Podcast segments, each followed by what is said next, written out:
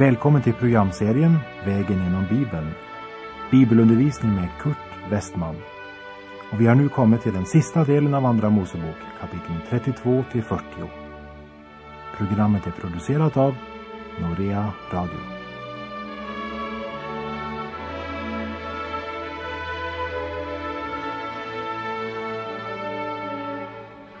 Nu har vi alltså kommit till kapitel 35 i Andra Mosebok.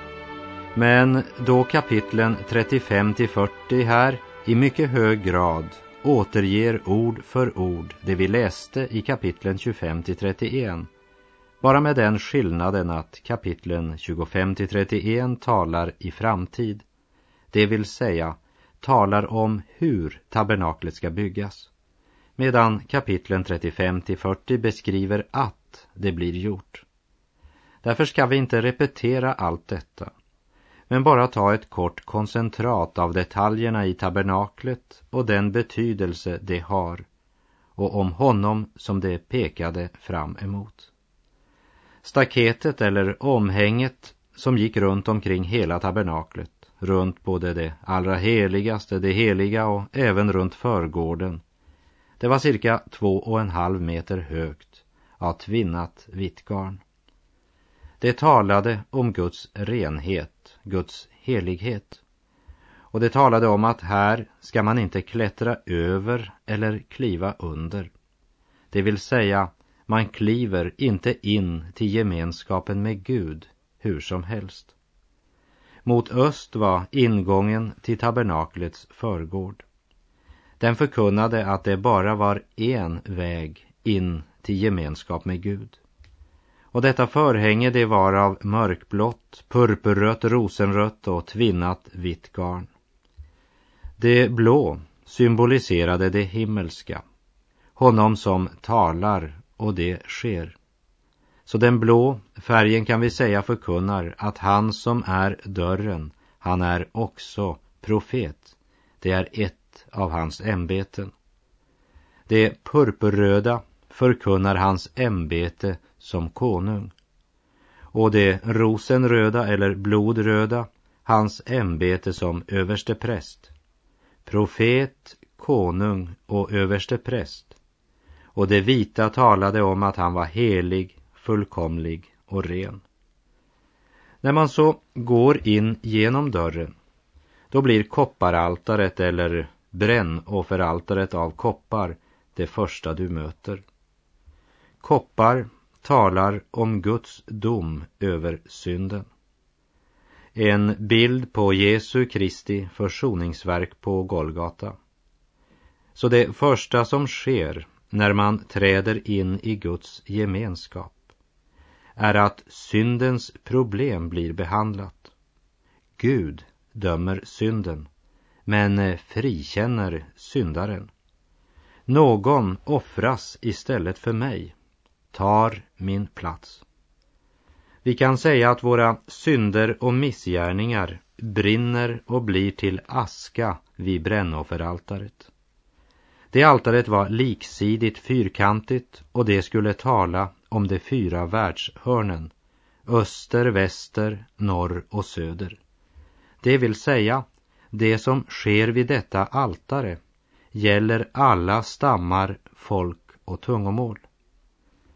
Den som har fått sin synd gjort till aska vid brännofferaltaret kan nu träda in i det heliga. Och ingången till det heliga är identisk med ingången till förgården och förkunnar än en gång om honom som är dörren, den enda vägen in till Gud. Men på vägen från brännofferaltaret och in i det heliga passerar vi kopparbäckenet eller tvagningskaret där vi måste tvätta våra händer och fötter både när vi ska gå in i det heliga och när vi går ut ifrån det heliga till förgården. Det talar om nödvändigheten att leva i ordets bad, att dagligen läsa Guds ord regelmässigt, daglig förnyelse. Från tvagningskaret träder vi in genom honom som är dörren och kommer in i det heliga där vi ser den gyllene ljusstaken som talar om honom som är livets ljus. Och oljan som får ljuset att lysa talar om den helige Ande. Och vi minns att Jesus sa till sina lärjungar, ni är världens ljus. Inne i det heliga står också skådebrödsbordet med bröd och vin och påminner oss om den heliga nattvarden. Och i mitten av det heliga, rakt framför förhänget in till det allra heligaste, stod rökelsealtaret. Och det talar om bön och förbön. Och rökelsealtarets placering säger oss var vi står när vi ber. Vi står helt vid förhänget in till evighetens värld. Men framför allt talar rökelsealtaret om Kristi förbön. Brännofferaltaret talar om den förnedrade Kristus som dör för våra synder. Rökelsealtaret talar om den uppståndne och förhärligade Kristus som bär oss i en evig förbönsgärning. Och inne i det allra heligaste, där stod nådastolen som var locket på förbundsarken. I arken där låg lagens två tavlor, det vill säga Guds krav till människan. De här två lagtavlorna som låg i paktsarken, de var alltså täckta av nådastolen som var paktarkens lock. Och på nådastolen stänkte överste prästen blod från offerdjuret. Och det betyder att när Gud ska se vad han kräver av dig så ser han blodet och nådastolen som täcker lagens två tavlor. Men att inte leva i trons gemenskap med Jesus är som att ha förbundsarken och lagens tavlor utan lock. Då ser Gud bara kravet och människan måste själv betala för alla sina synder när man möter Gud i domen. Allt i tabernaklet förkunnar Jesus Kristus.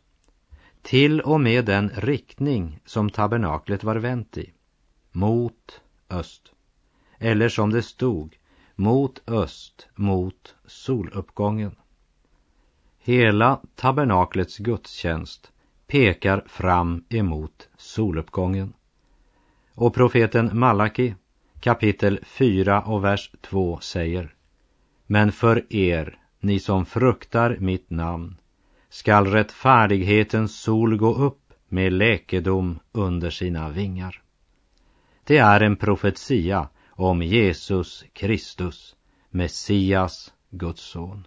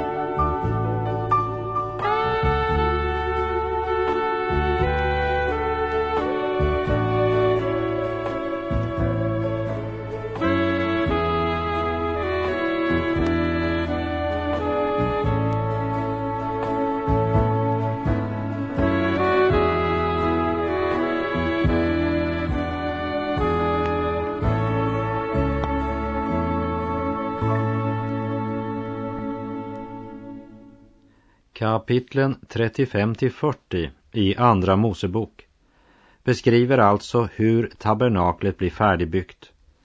Och kapitel 40 berättar att Mose får besked om att vänta med själva resningen av tabernaklet till den första dag i den första månaden. Och när allt är gjort färdigt, precis så som Gud har befallt, när allt är fullgjort helt efter mönsterbilden som blev visad Mose på berget, så kommer den mycket viktiga och betydelsefulla avslutningen. Och vi läser ifrån Andra Mosebok kapitel 40, verserna 34 till 38. Då övertäckte molnskyn uppenbarelsetältet och Herrens härlighet uppfyllde tabernaklet. Och Mose kunde inte gå in i uppenbarelsetältet eftersom molnskyn vilade över det och Herrens härlighet uppfyllde tabernaklet. Och så ofta molnskyn höjde sig från tabernaklet bröt Israels barn upp. Så gjorde det under hela sin vandring. Men så länge molnskyn inte höjde sig bröt det inte upp utan stannade till den dag då den åter höjde sig. Ty Herrens molnsky vilade om dagen över tabernaklet och om natten var eld i den. Så var det inför alla Israels barns ögon under hela deras vandring. Det handlar om det som var själva meningen med tabernaklet. Det var det det handlade om.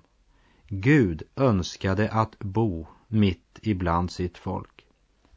Och det har något att säga oss idag i vår kristna verksamhet om vad som är huvudsaken och i våra personliga kristenliv. Gud är ju huvudsaken. Och den helige Andes fullhet i våra liv, smörjelsen från Gud.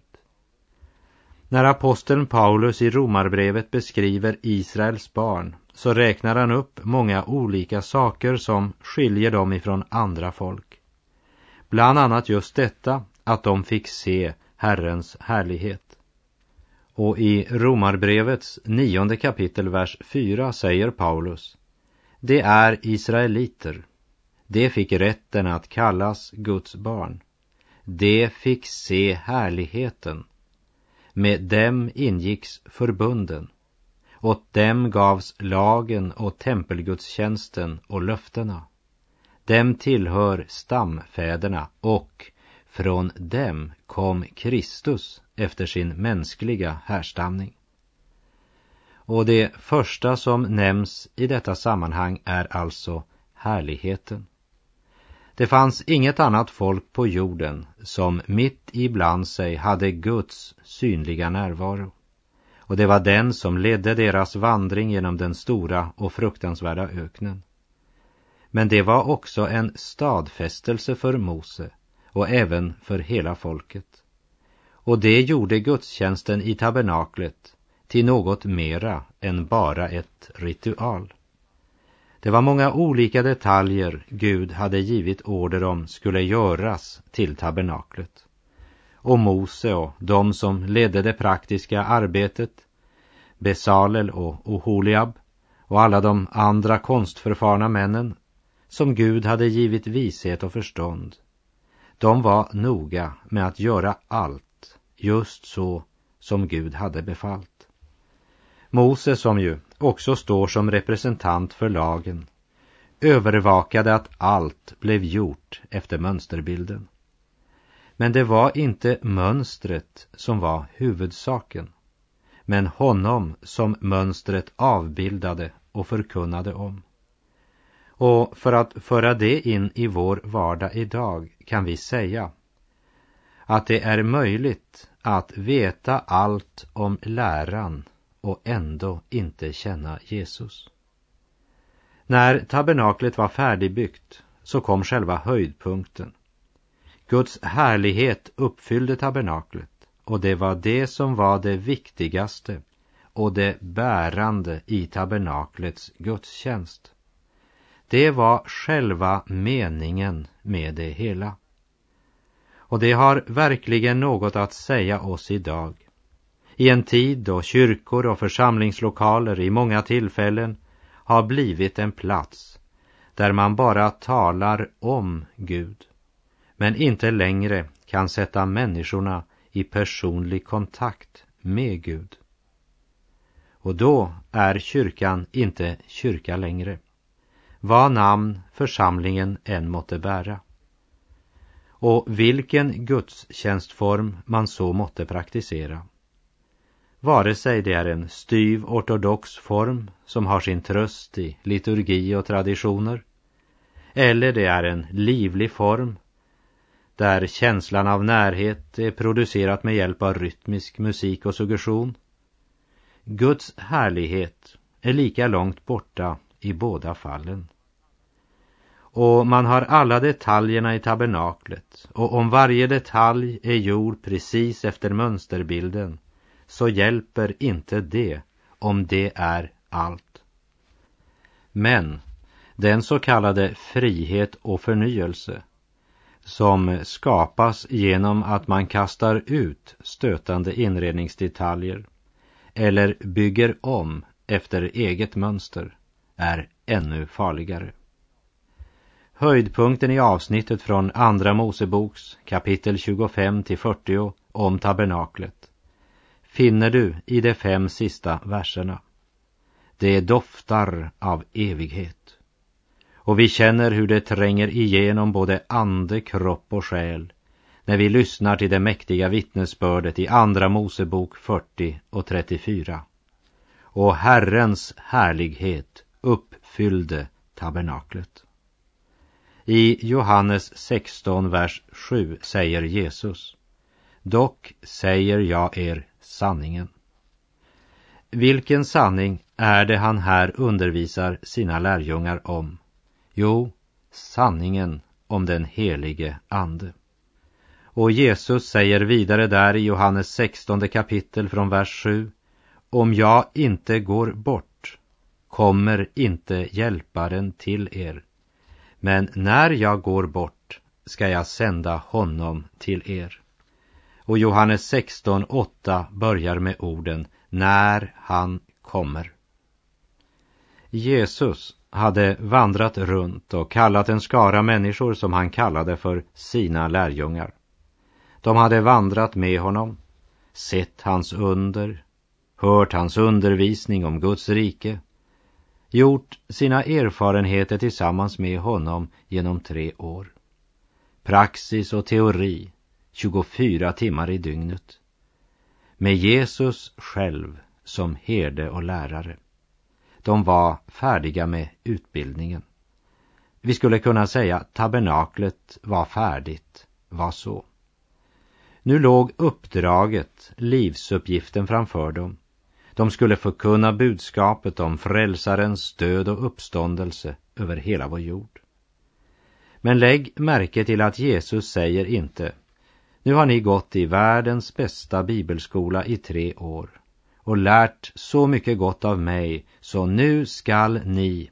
Nej, Jesus säger, när han kommer. Vi läser vidare i Johannes 16, 8-14. När han kommer ska han överbevisa världen i fråga om synd, rättfärdighet och dom. I fråga om synd, ty det tror icke på mig. I fråga om rättfärdighet, ty jag går till Fadern, och ni ser mig icke mer.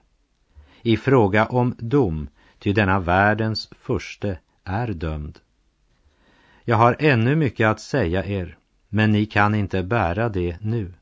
Men när han kommer, som är sanningens ande, då ska han leda er in i hela sanningen. Ty han ska icke tala i kraft av sin egen myndighet, utan vad han hör, det ska han tala. Och han skall förkunna för er vad som skall komma. Han ska förhärliga mig, ty han ska ta av det som är mitt och förkunna det för er. Och Lukas, han berättar i Apostlagärningarna att Jesus upprepade löftet just innan han blev tagen till himmelen. Apostlagärningarna 1.8. Men ni ska få kraft när den helige ande kommer över er. Och ni ska bli mina vittnen i Jerusalem och i hela Judeen och i Samarien och ända till jordens yttersta gränser. Jesus vet att detta mål kan endast anden nå. Och han når det endast med och genom dessa män. Allt de hade lärt var inte nog. Men likt Mose och hela Israels barns församling som fick uppleva efter att allt var gjort precis efter mönsterbilden så uppfyllde Herrens härlighet tabernaklet. Så upplever lärjungarna vid den högtid som kallas pingsten att så som Jesus själv lovat så kommer den helige ande till den lilla skaran som var samlade och de blir fyllda av den helige ande. Och det är inte manifestationerna eller yttringarna eller upplevelsen som betyder så mycket, men resultatet. Ja, vad blev resultatet? Det kan vi läsa i Apostlagärningarna 4.33. Med stor kraft bar apostlarna fram vittnesbördet om Herren Jesu uppståndelse och stor nåd var över dem alla.